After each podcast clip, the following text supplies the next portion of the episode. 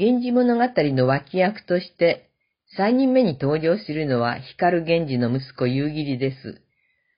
脇役の男たちの物語は、光源氏のそれと対比されることあるいはその変装と捉えられることによって、作者がそれらの人物の物語に付与した意味が浮かび上がってきます。今回は、夕霧の生まれた時から50代に至るまでの生涯をたどって、彼が源氏物語の中で果たしている役割を読み取り、作者はなぜこのような人物を登場させたのか、夕霧の物語の存在意義について考えてみましょう。ところで、夕霧について皆さんはどんなイメージをお持ちでしょうか？父、光源氏に似た美しい人であったと何度も書かれていますが、果たして彼は父親に似ていたでしょうか？人物関係図を書いてみると、彼と父は相似形を描いています。一番典型的なのは、父光源氏も息子夕霧も年上のいとこを制裁としている点です。ただし、形は同じでも中身は全く異なります。父の方は親同士の決めた政略結婚であったのに対して、息子の方は今で言う恋愛結婚。親の反対に遭いながら結婚にこぎつけているのです。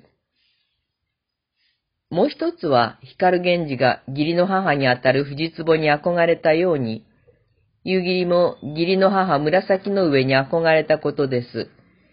この場合も、光源氏は恋心を抑えられずに、義母、藤壺と関係を持ちましたが、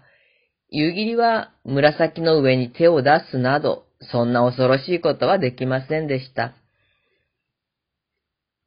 さて、それでは彼の誕生の時から見ていきましょう。夕霧は光源氏とその正妻、左大臣家の娘葵の上とにとの間に生まれました。結婚してから10年目にやっとできた子供で、無事誕生。しかも男の子だということで、葵の上の一家は歓喜に沸きました。原文で読みましょう。少し恩声も静まりたまえれば、暇おわするにやとて、宮の恩湯もて寄せたまえるに、書き起こされたまいて、ほどなく生まれたまいぬ。院をはじめたて祭りて、巫女たち、神立ちめ、残るなき産やしないどもの、めずらかにいかめしきを、よごとに見ののしる。男にてさえお忘れば、そのほどの作法、にぎわわしくめでたし。葵の上はずっともののけに苦しんで、ことなくお産が済むかどうかと危ぶわれていましたから、周囲の安堵と喜びはひとしおでした。様々な方から盛大なお祝いの品々、産やしないって言うんですけど、それが次々に届いたとあります。父源氏もこれまでのように遊び歩くことなく、ずっと妻に付き添い、赤ん坊の世話をしています。光源氏22歳。表向きはこの子が初めての子ですが、実は、父桐壺帝の妻藤壺が3年ほど前に産んだ巫女の本当の父親は源氏でした。次に、東宮と出てくる子です。源氏は生まれたばかりの我が子を可愛いと思う気持ちももちろんありますが、その一方でその子が東宮に似ているのを見て、そちらの我が子に会いたくてたまらなくなるのです。そして、宮中に東宮の顔を見に行こうと思い立ち、出かける前に葵の上に声をかけます。原文です。若君の糸ゆゆしきまで見えたもう恩ありさまを、今から糸様ことにもてかしずき聞こえたもう様愚かならず。若君の恩まみの美しさなどの東宮に意味中に立て祭りたまえるを見たまいても、まず恋しゅう思い入れられさせたもうに、忍びがたくて、参りたまわんとて、不したまえるところに、おましちこを参りたれば、入りてものなど聞こえたもう。この後出かけたのですが、その間に葵の上は休止してしまうのです。源氏はしばらくは左大臣家で喪に服しますが、その後、自邸、二条院に戻り、夕霧は左大臣夫婦、祖父母のもとで育つことになりました。父、源氏は滅多に訪れることはありません。4ヶ月後に源氏が新年の挨拶に左大臣家を訪問した折のことを原文で読みましょう。立ち入れて御方に入りたまえれば、人々も珍しゅう見立て祭りて忍び合えず。若君、見立て祭りたまえば、雇用のをおよすけて笑いがちにおわするも哀れなり。まみ、口つき、ただ東宮の恩同じ様なれば、人もこそ見立て祭りとがむれ、と見たもう。この時もまた、息子の顔が東宮と似ていることから、東宮の本当の父親は自分であるということが、周囲に気づかれてしまうのではということを心配しています。光源氏も物心つく前に母と死別し、祖母のもとで6歳まで育てられますが、その間もしばしば父、帝は彼を宮中に呼び寄せていましたし、祖母亡き後は、宮中の父、キリツボテイの近いところで育っています。それに引き換え、夕霧の方は父親と共に暮らしたことは一度もなくて、距離のある関係でした。そして、夕霧が5歳の時、源氏は不祥事を起こして京を離れ、須磨に退去することになりました。その挨拶のために左大臣邸を訪れた時の様子を原文で読みましょう。二日三日かねて、世に隠れて大い殿に渡りたまえり。若君の御目のとども、昔侍し人の中にまかで切らぬ限り、各渡りたまえるを珍しがり聞こえて、もう登り集いて見立て祭るにつけても、ことに物深からぬ若き人々さえ、世の常なさ思い知られて涙にくれたり。若君は、糸美しゅうて、ざれ走りおわしたり。久しきほどに忘れぬこそ哀れなれ。とて、膝に据えたまえる見景色、忍びがたげなり。久しぶりなのに私のことを忘れてないんだなぁ、と感動していることからも、光源氏がめったに息子のもとを訪れなかったことがわかります。三年後に源氏は復帰し、表向きは弟、実は息子である東宮が帝の地位につき、その貢献役として絶大な権力を握ります。はじめは内大臣。州都の太政大臣が亡くなった後ではその位を継いで太政大臣になっています。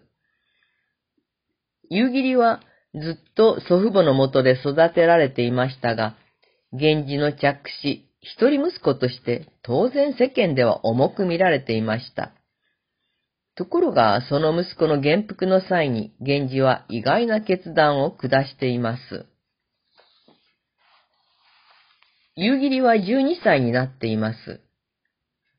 当時は、恩義の聖というものがあって、有力貴族の指定は初めから4位を与えられるのが通常でした。